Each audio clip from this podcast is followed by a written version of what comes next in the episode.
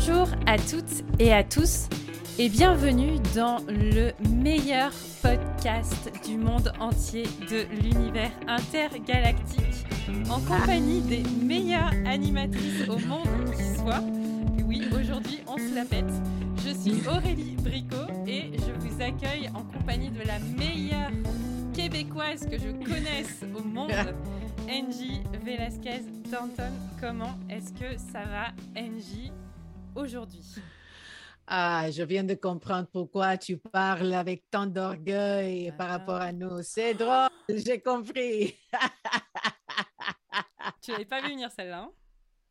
Ah, ah, ça va bien. Et toi, comment vas-tu? Ouais, bah ça va, ça va bien. Je suis en pleine forme, je pète la forme. Euh, voilà, j'étais dans ma salle de sport ce matin. Et je me disais, la vie est belle. Voilà. Puis après, je suis allée chez le dentiste parce que euh, je me suis dit, ce serait dommage d'enregistrer un podcast avec un problème aux dents, tu vois. Non, Hmm. en fait, dans les faits, ça faisait 10 ans que j'étais pas allée chez un dentiste. Et là, je me suis dit, non, faut y aller quand même. Tu blagues? Et non, je blague pas. Ça craint. Aïe, aïe, aïe. Oh, faites pas comme moi. Non, mais voilà, voilà. Mais elle a rien trouvé. Voilà. Ah, non, non, ça c'est une grâce. C'est presque un miracle. Voilà, si vous voulez avoir des conseils sur comment avoir des dents blanches qui bougent pas pendant 10 ans, euh, appelez-moi, no problemo. Alors aujourd'hui, nous poursuivons notre série sur les 7 péchés capitaux. Mhm. Et nous allons nous occuper du péché capital numéro 1. Et peut-être que vous l'avez bien deviné, il s'agit de la vaine gloire, ou plus communément appelée l'orgueil. Est-ce que tu as une idée, Angie, de, du légume auquel les pères de l'Église ont comparé l'orgueil Aucune idée. Aucune idée? Toi, la grande théologienne Ah, Quelle honte. ah là là Je suis pas trop orgueilleuse pour admettre euh, que je ne sais pas. Ah là là là là là. Bon, J'avais prévu d'en prendre un dans mon frigo, mais là il est trop loin pour aller le chercher. Il s'agit d'un oignon. Hmm. Tiens, bizarre. Donc la prochaine fois que vous allez éplucher un oignon, vous penserez à ce podcast. Mhm. Peut-être que vous en avez déjà un dans, dans vos mains, parce que je sais que plusieurs nous écoutent en cuisinant. Euh, un oignon, parce que dès qu'on retire une pelure, on en trouve une autre. Et on a beau continuer, on en trouve. Bon, toujours, à un moment donné, on finit par euh, la fin, mais c'est compliqué de savoir en combien de pelures un oignon se euh, divise. Et l'analogie fonctionne bien. Parce que, effectivement, l'orgueil est un peu ce, ce péché euh, multicouche, euh, celui qui se glisse un peu partout, euh, dans tous les aspects de, de- de notre vie. On pourrait presque aussi le comparer à un caméléon euh, qui change un peu de couleur et qui s'adapte en Mhm. fonction euh, de, de nos travers. Il peut se glisser aussi parmi les vertus utiles pour vaincre l'orgueil. Mhm, tout à fait. Et dans cet épisode, euh, on démarre euh, une première trame de réflexion par rapport au péché. Quelle est la définition biblique de ce péché? Mm. Comment sommes-nous invités à mortifier ce péché? Quelle- vers quelle vertu devons-nous tendre pour y remédier? Et enfin, comment cette vision biblique de l'orgueil nous aide à mieux servir Christ aujourd'hui? Donc pour commencer à définir un petit peu euh, ce, ce que ce qu'est l'orgueil, euh, on vous propose de regarder d'abord dans l'Ancien Testament, où on voit un sens parfois négatif, parfois positif. Mm. Euh, dans la Bible, il y a plusieurs mots qui sont traduits par orgueil, et j'ai arrêté de les compter parce qu'à un moment donné, euh, ça ne s'arrêtait plus. Euh, Mm. Dans l'Ancien Testament, ces mots sont parfois utilisés dans un sens positif, parfois dans un sens négatif. Et je vous passe les noms techniques euh, parce que sinon on va tous se perdre. Donc il y a un mot qui, euh, qui, euh, qui est traduit par s'enfler, s'élever. Un autre qui est, est traduit par l'exaltation, l'arrogance, mais aussi l'orgueil. Hmm. Un autre qui, qui qualifie l'action, agir orgueilleusement, mais qui aussi parle de faire cuire quelque chose. Hmm. Euh, un autre mot qui parle de, de l'orgueil, mais qui qualifie aussi la gloire, la majesté. Hmm. Un autre mot euh, qui est aussi traduit par orgueil, mais qui qualifie plutôt la hauteur, la grandeur. et aussi qui est associé à l'arrogance. Hmm. Un deuxième sens, c'est que parfois, le- les orgueilleux sont une manière de définir et de qualifier les ennemis de Dieu. Les hautains, les orgueilleux, dans l'Ancien Testament, euh, nous avons par exemple dans le psaume 86 au verset 14, le verset qui dit Ô Dieu, des orgueilleux se sont élevés contre moi, une troupe d'hommes violents en veulent à ma vie, ils ne portent pas leurs pensées sur toi. Oui, et troisièmement, une disposition de cœur que Dieu condamne. C'est une autre façon de comprendre l'orgueil. À plusieurs reprises, Dieu condamne l'orgueil et avertit son peuple sur ce mal qui guette tous les cœurs humains. On va prendre un premier texte en Deutéronome 8 pour voir la manière dont Dieu avertit ceux qu'il aime par rapport à l'orgueil. Donc je lis Deutéronome 8, versets 10 à 17. Lorsque tu mangeras et te rassasiras, tu béniras l'Éternel, ton Dieu, pour le bon pays qu'il t'a donné. Garde-toi d'oublier l'Éternel, ton Dieu, au point de ne pas observer ses commandements, ses ordonnances et ses lois que je te prescris aujourd'hui. Lorsque tu mangeras et te rassasieras, lorsque tu bâtiras et habiteras de belles maisons, lorsque tu verras multiplier ton gros et ton menu bétail, s'augmenter ton argent et ton or, et s'accroître tout ce qui est à toi, prends garde que ton cœur ne s'enfle, et que tu n'oublies l'Éternel ton Dieu qui t'a fait sortir du pays d'Égypte, de la maison de servitude, qui t'a fait marcher dans ce grand et affreux désert où il y a des serpents brûlants et des scorpions, dans les lieux arides et sans eau, et qui a fait jaillir pour toi de l'eau du rocher le plus dur, qui t'a fait manger dans le désert la manne inconnue à tes pères, afin de t'humilier et de t'éprouver, pour te faire ensuite du bien. Garde-toi de dire en ton cœur Ma force et la puissance de ma main m'ont acquis ces richesses. Hmm, amen. En verset 7, il y a un commandement. Quand tu jouiras d'une vie abondante, bénis Dieu. Mm. Et nous trouvons aussi trois injonctions à prendre garde. Dans ce passage, nous voyons que Dieu remplace, replace les choses à leur juste place. Mm. C'est ce que l'orgueil fait. Il pervertit notre cœur au point que nous prenons la place de Dieu. Et cela a des conséquences fâcheuses. On oublie le commandement de Dieu, les ordonnances et les prescriptions. On oublie les bénédictions, ses délivrances, ses miracles. On s'octroie tout le mérite des victoires et richesses acquises. Mm. On voit dans ces trois injonctions un réel processus. Si le peuple ne donne pas à Dieu la reconnaissance qui lui est due, Mm. ils vont glisser petit à petit dans l'oubli de Dieu et dans l'auto-gratification. Hmm. C'est vrai qu'on voit que Dieu avertit son peuple par amour. Mhm. Euh, il veut rester avec ce peuple. Et Dieu fait la même chose. Il nous avertit par amour pour nous. Il ne veut pas que nous nous éloignions de lui, que nous Mm. l'abandonnions, que nous l'oublions. Et le cœur humain, le problème, c'est qu'il a tellement horreur du vide que nous, si nous n'avons pas Dieu dans notre cœur, nous avons autre chose. Et si nous ne le remplissons plus avec Dieu, nous allons le remplir soit avec nous-mêmes, soit avec une autre idole. Mhm. Euh, on peut peut-être regarder un peu ce qui se passe du côté du, du Nouveau Testament, parce que dans le Nouveau Testament, on a aussi plusieurs mots. Euh, mais c'est vrai qu'on est plutôt dans l'analogie de l'oignon, afin de démasquer les différents aspects de, de l'orgueil. Euh, mais on retrouve aussi dans chaque mot un aspect positif et un aspect négatif. Mhm, oui. L'orgueil a un aspect positif quand il consiste à placer sa fierté dans l'éternel. Mm. 1 Corinthiens 10, 17 dit que celui qui se glorifie se glorifie dans le Seigneur. Mm. Se glorifier aussi de la croix est une autre euh, façon positive et nous voyons cela en Galates 6, verset 14. Et dans la plupart des cas, l'orgueil est quand même Mm. une mauvaise attitude que Dieu condamne. Romains 1, 22 dit La colère de Dieu s'est élevée contre toute impiété et toute injustice de ceux qui retiennent la vérité captive contre ceux qui se vantent d'être sages. Hmm. Dieu les a livrés à leur péché d'arrogance et d'orgueil, comme dit Romains 1, 30. Hmm. Et aussi, euh, l'orgueil est ce qui attire le jugement de Dieu. Mm. Apocalypse 16, 9 dit Les hommes furent brûlés par une grande chaleur et ils blasphémèrent le nom de Dieu qui a autorité sur les fléaux et il ne se repentir pas pour lui donner gloire. Hmm.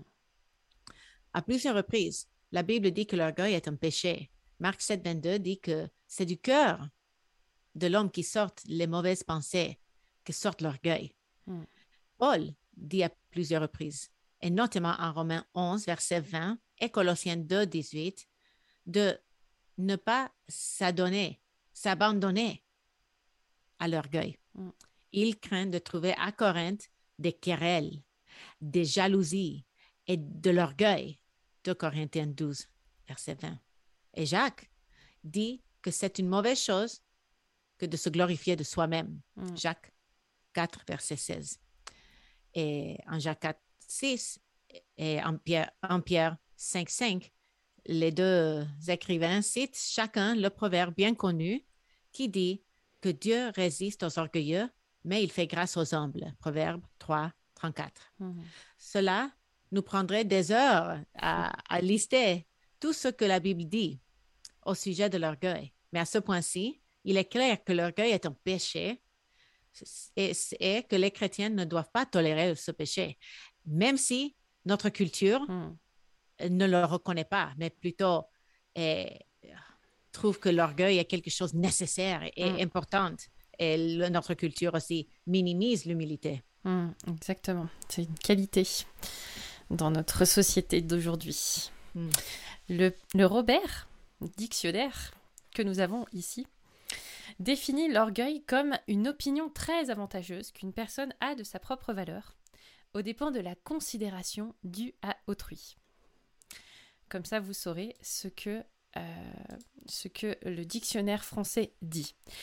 Mais il ne dit pas euh, ce qu'il en est de l'autre aspect de l'orgueil, ou plutôt hum, peut-être ce qu'on considère comme son contraire, et qui est parfois de la fausse humilité. Euh, celui d'avoir une opinion très désavantageuse de soi. Hmm. Euh, et cette autre forme d'orgueil existe. Euh, je, je la qualifie, moi, d'auto-dévalorisation. Et on croit souvent que euh, s'auto-dévaloriser ou se, se, se placer toujours en moins que rien est une forme d'humilité. Mm. Mais quand on se rabaisse tout le temps, et je m'y connais dans ce domaine, soit on se place soi-même au cœur de nos pensées, je suis pas Mhm. assez ceci ou je suis pas assez cela, soit on place les autres au cœur de nos pensées. Ah, eux, ils sont plus ceci ou ils sont plus cela. Hmm. Et dans ce cercle de pensée où on est en quête d'estime de soi, en quête d'approbation, en quête de valeur, euh, eh ben il n'y a pas de place pour Dieu. Hmm. Euh, et nous, de- nous ne devrions pas laisser notre âme demeurer dans ce genre d'attente et dans cette quête d'estimation perpétuelle euh, qui, qui, euh, qui, euh, qui est dans autre chose que dans le regard de Dieu. La Bible nous invite à ne pas avoir une trop haute estime de nous-mêmes, mais elle nous invite aussi à considérer que dans le corps que nous formons tous les uns les autres, il n'y a pas de membres moins honorables que d'autres. Mm. Et c'est pas facile d'avoir une juste appréciation de soi, ça c'est clair, c'est un, un- un- un équilibre à trouver. Et une fois qu'il est trouvé, eh ben, quand on pense qu'on l'a trouvé, eh ben, souvent euh, c'est le moment de, de rééquilibrer un peu les choses.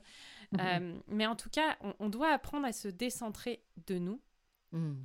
Parce que l'orgueil agit un peu comme cet aimant euh, qui, qui- qui nous dit toujours et moi, et moi, et moi, et moi. Euh, nous devons apprendre à nous voir comme Dieu nous voit. Tu veux dire quelque chose? Oui, je pense à cette citation de Tim Keller qui dit que l'orgueil, ce n'est pas de penser euh, trop de moi-même, Mm. mais de penser trop à moi-même. Exact, tout à fait. Alors, comment on s'y prend pour se débarrasser définitivement de euh, ce péché, euh, tant et si bien qu'on considère qu'il est guérissable? Euh, on, on est invité, bien sûr, à mortifier le péché. Et donc, on est invité à mortifier l'orgueil, qui est bien souvent la racine de plusieurs maux. Proverbe 16, 18 dit L'arrogance précède la ruine et l'orgueil précède la chute. Donc, quand il y a orgueil, c'est le début des problèmes. Euh, pour arracher le mal à la racine, souvent, il y a une petite, euh, une, petite réflexion à mener. Et la première, c'est déjà d'avoir conscience qu'on a tous un problème et qu'on a tous une racine d'orgueil dans notre cœur. Mm. Euh, l'immunité d'orgueil est un mythe. C'est-à-dire que si vous pensez que il n'y a que votre pasteur qui a un problème d'orgueil et que franchement il ferait bien d'aller consulter, c'est qu'il y a une remise en question qui doit se faire sûrement dans le vôtre aussi. Hmm. Oui, quand je lis la Bible et je pense aux autres, ah, ce péché-là, ça c'est mon mari, ça c'est mes enfants, ça c'est mon voisin. Si c'est jamais moi, hmm, j'ai un problème d'orgueil. Exactement. Les injonctions diverses de la Bible à nous garder, à veiller et prier pour ne pas s'enorgueillir devraient impacter le contenu de nos prières et éveiller notre vigilance spirituelle. On doit tous faire attention à ce qui se passe dans notre cœur. Et on rencontre tous des occasions de chute dans ce domaine. Et si nous baissons notre garde, nous allons tomber. Si nous pensons que nous avons réglé la question de l'orgueil dans notre vie, ça va être le début du vrai problème. Et c'est mm. un peu comme cette petite euh, marche dans la maison. Euh, tu sais, chez ma grand-mère, il y a une petite marche. Euh, en fait, on se demande pourquoi elle est là d'ailleurs, mais si tu fais pas attention et puis que tu es dans tes pensées où tu es en train de, de parler, eh ben, tu la rates et puis c'est le moment de, de, de, ramasser tes dents. Mais, euh, euh, et, et, c'est un peu pareil finalement, parce que l'orgueil a, ça qu'il est très sournois. Et il, est là, il est là, on le voit pas, ou on l'attend pas en fait. Mmh. Et la deuxième chose à faire pour arracher le mal à la racine, c'est de questionner les motivations de notre cœur souvent, même mmh. très souvent. Qu'est-ce qui me dirige?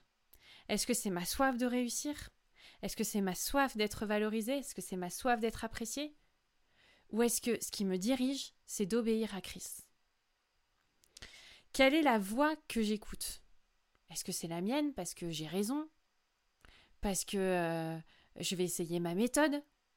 Parce que ça a toujours marché comme ça, donc on va toujours faire comme on a toujours fait tout le temps. Ou est-ce que j'écoute la voix de Dieu? Euh, une troisième peut-être question ou champ de questions qu'on peut se poser, c'est quelle volonté est-ce que je vais accomplir? Est-ce que c'est la mienne? Est-ce que c'est celle que le Saint-Esprit me pousse à accomplir? Est-ce que j'ai repoussé son murmure au point que je l'étouffe et puis non, les désirs de ma chair seront plus grands? Non, mais il faut quand même que j'aille lui dire que c'est pas normal ce qu'elle a fait. Est-ce que je sers Dieu ou est-ce que je sers mes propres intérêts? Hmm. D'avoir un petit peu ce, genre de, de, questions et de, motiver, de questionner souvent les motivations de notre cœur, c'est important. Hmm, tout à fait. Et, et, je pense en même temps que il y a ceux qui vont jamais remettre en question leur motivation et vont faire ce qu'ils veulent. Et il y a d'autres qui vont tellement prendre ce fardeau en se disant, non, non, je suis toujours motivée par l'orgueil, mm. par la vaine gloire, que je me sens paralysée. Et je pense que le juste milieu est de reconnaître que jusqu'à qu'on soit dans la gloire, nos motivations vont être teinté par le péché. Hmm. Donc, euh, la solution, ce n'est pas de laisser que cette bataille intérieure nous paralyse pour que nous ne poursuivions pas les bonnes œuvres, mais que même en les faisant, nous remettons nos cœurs au Seigneur en sachant qu'il comprend que nous hmm. sommes corrompus et que c'est son œuvre en nous par son esprit qui euh, transforme euh, le bien qu'on fait pour qu'elle ait une bonne motivation, mais ce mm. n'est pas une raison pour ne pas faire le bien en se mm. disant, ah non, écoute, je ne peux pas enseigner la Bible aux enfants à l'école de dimanche parce que j'ai de l'orgueil quand je le fais. Non, mais tout le monde lutte avec cela. Donc, continuons à faire des bonnes œuvres et remettons nos motivations au Seigneur et en reconnaissant que nous avons besoin de son aide. Mm. Et ce que tu partages là, ces questions sont des bonnes questions pour que nous, pour, euh, pour nous qui pouvons nous poser dans le cadre des moments d'introspection où on réfléchit sur notre comportement. Et quand on se retrouve dans des situations où on voit que les choses ne vont pas dans le bon sens, en tout cas dans notre sens, hmm. euh, ou bien quand on ressent de la frustration. Et même souvent, euh, cette introspection est difficile hmm. à mettre en place seule. Euh, pour cette raison, l'un des meilleurs moyens euh, de vaincre l'orgueil, l'un des meilleurs moyens, est de vivre la redevabilité. Euh, un système de redevabilité, c'est une relation de confiance et empreinte d'amour fraternel Mm. entre deux personnes qui ont le même objectif de glorifier Dieu dans leur vie. Mm. La relation est telle que l'autre personne est libre de poser des questions qui nous dérangent, qu'on n'aime pas, qu'on ne veut pas entendre. Euh, et la personne qui répond aux questions aime tellement et respecte tellement euh, celle qui la questionne que ça la maintient dans l'honnêteté et la vérité. Un système d'alarme anti-rapage dans la vie chrétienne, euh, on dérape. Mm. Le pire, c'est d'avoir des personnes qui vont nous le faire remarquer sans ménagement ou d'avoir des gens qui n'osent jamais ne, ne, di- ne dire rien et qui nous conforteront dans euh, nos travers. Mm. Euh, la redevabilité nous aide à rester sur la bonne ligne directrice. Mm. Et c'est vrai que dans notre société individualiste où euh, on, on pense toujours qu'on va s'en sortir tout seul, euh, la, la redevabilité a ça de, de, de, de chouette. Et je, je pense que l'orgueil s'accroche à l'individualisme. Mhm. Et la redevabilité est vraiment euh, la l'arme fatale sur ça. Mhm. Euh, alors maintenant, on va réfléchir un petit peu sur euh, la vertu euh, vers laquelle on peut tendre aussi pour euh, essayer de, de tuer petit à petit euh, l'orgueil. Et donc souvent dans la parole, l'orgueil est opposé à l'humilité. Euh, souvent d'ailleurs pour pas dire tout le temps. Euh, et, et c'est vrai qu'il y a un principe pour vaincre un péché, L'idée, c'est pas de, de balancer des munitions tout le temps sur le, sur le péché, mais c'est de tendre vers autre chose et vers ce qui est meilleur. 1 Pierre 5,5 nous dit En vous soumettant tous les uns aux autres, revêtez-vous d'humilité. Car Dieu s'oppose aux orgueilleux, mais il fait grâce aux humbles. Et Proverbe 16, 19 dit Mieux vaut être humble avec les humbles que de partager le butin avec les orgueilleux. L'humilité est quelque chose qu'on ne sait pas trop définir. Alors, est-ce que c'est un problème culturel ou voilà Mais ça peut même parfois paraître orgueilleux que de se prétendre humble. Euh, et, et finalement, le, le seul modèle que l'on peut suivre et sur lequel on se trompera jamais, Mm. c'est Jésus qui, lui, est l'humilité incarnée. Il est doux et humble de cœur, nous dit Matthieu 11, 29. Il n'a pas convoité, mais il s'est dépouillé lui-même en prenant une forme de serviteur. Il a renoncé à sa propre volonté dans sa prière à Gethsémanée. Il a lavé les pieds de ses disciples, lui, le Fils de Dieu. Et en ce sens, et il y aurait plein d'autres exemples qu'on pourrait prendre, l'humilité est plus qu'une vertu pour euh, Jésus. C'est une force morale qui le pousse à une conduite qui fait qu'il est complètement dépouillé de son propre intérêt. C'est un véritable mode de vie. Ça nécessite un engagement, une volonté, mais pour nous aussi en tant qu'être humain, ça nécessite qu'on mette des efforts dans euh, cette, euh, ce, ce- ce mode de vie-là. Être intentionnel dans l'humilité, c'est sentir sa misère et son besoin constant de Christ. C'est pas dire je suis rien. Mhm. C'est dire je suis misérable et j'ai besoin de Christ. Mhm. Être intentionnel dans l'humilité, c'est se dépouiller de tout ce qui ressemble de près ou de loin à une vaine gloire. Tout Mhm. ça, c'est vain et c'est pas pour moi. Être intentionnel dans l'humilité, c'est cultiver un état d'esprit de serviteur. Celui qui prêche n'est pas plus grand que celui qui lave les toilettes. Mm. Mm. Peut-être que ça peut choquer ce que je dis. Et Être... peut-être ça peut être la même personne. Exactement. Tu sais, à mon église, j'ai vu que Oui. mon pasteur fait des choses que personne penserait qu'un pasteur devrait faire. C'est Mm. super. Être intentionnel dans l'humilité, c'est se diminuer pour que Christ prenne toute la place. Comme Paul a dit, il faut qu'il croisse et que je diminue. Être intentionnel dans l'humilité, c'est être guidé par l'amour de notre prochain et pas par nous-mêmes. Mm. En préparant ce podcast, je me suis posé un peu cette, euh, cette question. En fait, c'est quoi notre problème de base Mm.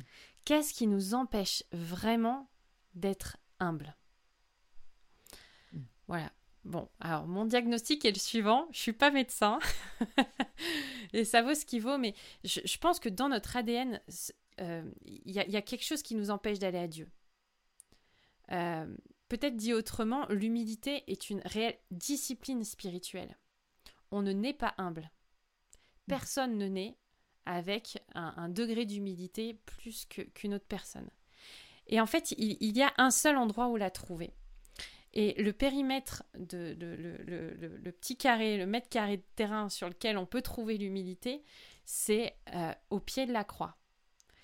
Euh, et, en fait, on est, on est comme euh, attiré par notre nature pécheresse qui, qui veut nous dire non, mais vas-y, tu peux te débrouiller tout seul. Et puis, en fait, l'humilité, elle est juste là, au pied de la croix. Mmh.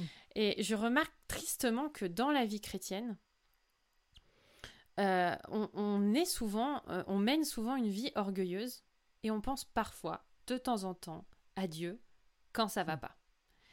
Euh, de temps en temps, on va à la croix pour laver sa conscience, puis on repart en comptant sur nos forces, nos convictions, nos ambitions. Et, c'est là que le passage de, Deutéronome qu'on a lu au, début de ce podcast nous rappelle où Dieu nous dit attention à ne pas finir par croire que c'est ta force et ta main qui t'ont amené là et qui t'ont donné tout ce que tu as eu. L'humilité n'a rien à voir avec ça. Hmm. Oui, ce que tu dis quand tu parles de remède me fait penser à Dan parce que mon mari est vraiment humble. Euh, et une fois, une façon que je le vois, c'est que il dit toujours oui quand quelqu'un lui demande de l'aide, de faire quelque chose. Et euh, c'est comme, c'est sa nature. Tu peux m'aider avec elle? Oui, j'arrive. Tandis que D'autres diraient, écoute, je suis occupée, je fais ceci, je fais cela, je n'ai pas le temps pour t'aider. Um, et parfois, ce qui est drôle, c'est que ce sont les enfants qui leur demandent de l'aide pour faire leurs tâches ménagères. et je dois lui dire, écoute, Anne, tu es tellement aimant que tu veux faire pour elle ce qu'il faut qu'elle apprenne pour elle-même. Mais euh, quand tu parlais de la redevabilité, c'est dans la redevabilité que nous avons euh, de l'aide dans l'exercice de l'humilité parce que moi, je peux l'aider en disant, c'est gentil ce que tu fais, mais ça les aide pas finalement. Mm. Et lui, il m'aide parce que moi, je suis tellement, je, je, me, je me concentre sur leur éducation pour qu'elles apprennent à faire leurs tâches ménagères bien que je dis non trop souvent. Tu me comprends? Donc, Diane me dit, eh, de temps en temps, tu dois dire oui, aide-les. Et moi, je l'aide dans l'autre sens. Mais c'est quelque chose qu'on vit en communauté. L'humilité se cultive quand on s'aide les uns les autres. Hmm. Et euh, j'aime tellement le livre Doux et humble. je vous le recommande. On peut mettre les liens en bas pour ceux qui n'ont pas encore euh, lu. C'est gratuit par PDF en ligne hmm. chez Publication Chrétien. Et je vous lis cette citation. Ceux qui sont unis à Jésus vivent en permanence près de son cœur. Hmm. Ils ne sont pas des locataires, mais des enfants. Vous n'êtes pas un locataire, vous êtes un enfant. Mm. Ce que Dane Ortland dit ici, c'est qu'un locataire travaille pour payer son loyer au propriétaire, mm. alors qu'un enfant agit conformément à la volonté de son père pour lui être agréable. Un chrétien religieux se comporte comme un locataire. Son temps de culte personnel et ses œuvres bonnes sont une forme de loyer qu'il paye pour garder son logement. Hmm. Un chrétien humble connaît son maître. Il sait que son père ne le mettra pas dehors, hmm. qu'il l'accueillera toujours. L'amour de son père le pousse à faire tous ses efforts pour lui plaire.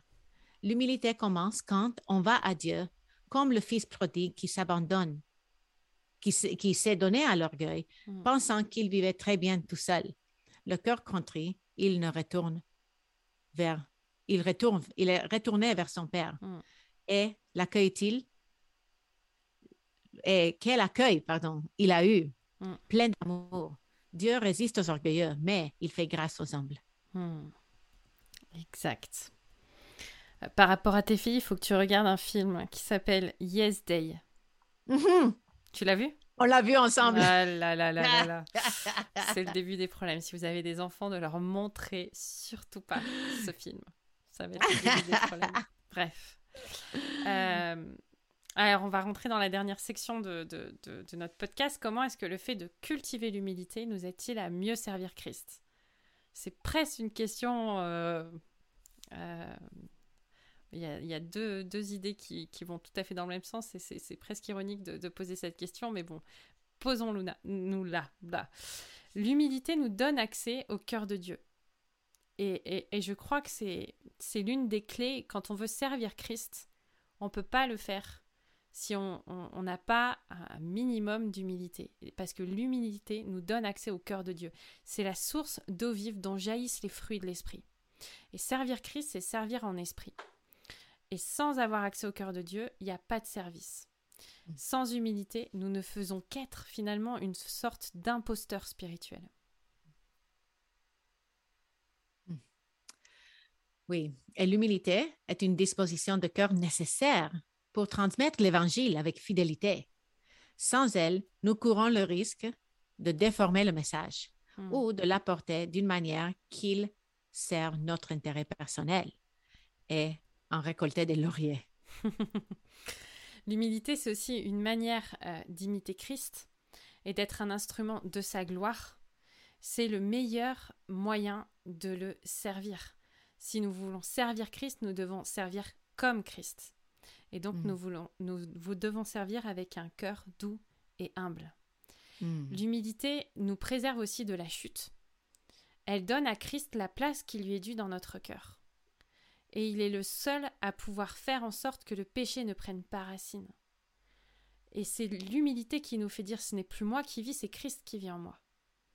Et en ce sens, eh ben, on, coupe euh, l'herbe au pied du péché. Elle est bizarre cette phrase. Mais euh, ouais, vous avez compris euh, l'idée, je pense. L'humilité est aussi le seul moyen de parvenir à la perfection et de progresser dans notre sanctification. Et je, trouve, je ne sais pas si tu constates ça, mais je vois chez, chez des aînés que tu, vois vivre depuis euh, longtemps. Et quand on voit l'humilité croître mm. avec le temps, mm. et puis avec le fait que les forces physiques euh, diminuent, que la santé diminue, il ben, y, a, y, a, y, a, vraiment quelque chose de beau en forme de Christ euh, qui, qui, qui, qui, est touchante, je trouve. Et, mhm. euh, et ouais, l'humilité, c'est un, c'est, un véritable outil pour la sanctification. Mm. Mm, tout à fait. Et l'humilité est le premier pas de l'obéissance. Elle ouvre nos oreilles à l'écoute de la parole. Elle nous permet de placer la volonté de Dieu bien au-dessus de la nôtre. Mm. Et, et j'ajouterais aussi euh, que tout cela n'est possible que par la grâce. L'humilité se cultive euh, à travers tous ces, différentes pistes, mais euh, en dépendance de Christ, parce que nous ne pouvons pas susciter par notre propre volonté ce que l'Esprit euh, doit faire en nous. Donc, nous, nous risquons de nous enorgueillir de notre hmm. humilité si nous le faisons par nos propres efforts. Hmm. Donc, restons en dépendance avec Christ en sachant que c'est lui qui est à l'œuvre en nous pour, accomplir ses bons desseins. Et luttons avec l'aide de son esprit et non dans la chair. Hmm, exactement. Pour terminer, je voulais vous laisser cette pensée euh, de Jean Cassien qui est donnée dans le livre Les huit vices capitaux. Euh, le lien sera euh, dans l'article ou, dans la vidéo. il dit ceci. Il explique les bénéfices en fait de, l'humilité et il est dit ceci quand nous serons affermis dans ces pensées, nous serons assurés d'être dans la paix et le calme de l'humilité. Nous nous jugerons au-dessous des autres et nous supporterons avec patience tout ce qui nous sera fait, tout ce qui pourrait nous offenser, nous attrister et nous nuire. Nous le recevrons comme venant de nos maîtres. Et non seulement nous souffrirons ces épreuves avec patience, mais elles nous paraîtront peu de choses, en méditant sans cesse les souffrances de notre Seigneur et celles de tous les saints, et en pensant que ces injures sont bien légères, puisque nous sommes si loin d'avoir leur mérite. Nous considérerons aussi que bientôt nous quitterons ce monde et que nous irons, après cette courte existence, partager leur bonheur. Cette pensée triomphera non seulement de l'orgueil, mais encore de tous les autres vices. Il faut nous entretenir fidèlement dans l'humilité à l'égard de Dieu, et nous y parviendrons si nous reconnaissons que sans le secours de sa grâce, nous ne pouvons faire aucun bien, et si nous croyons que le comprendre même est un don de la bonté divine. Hmm, c'est bon ça. Voici, on vient au moment de nous quitter. Et n'hésitez pas de commenter, de partager, de donner 5 étoiles sur Apple Podcast euh, pour que cela apparaisse dans les suggestions de podcast pour euh, vos amis. Et si vous voulez nous écrire, euh, on aimerait vous répondre à chrétien au singulier toutpoursagloire.com. Et on se dit à la semaine prochaine. À la semaine prochaine.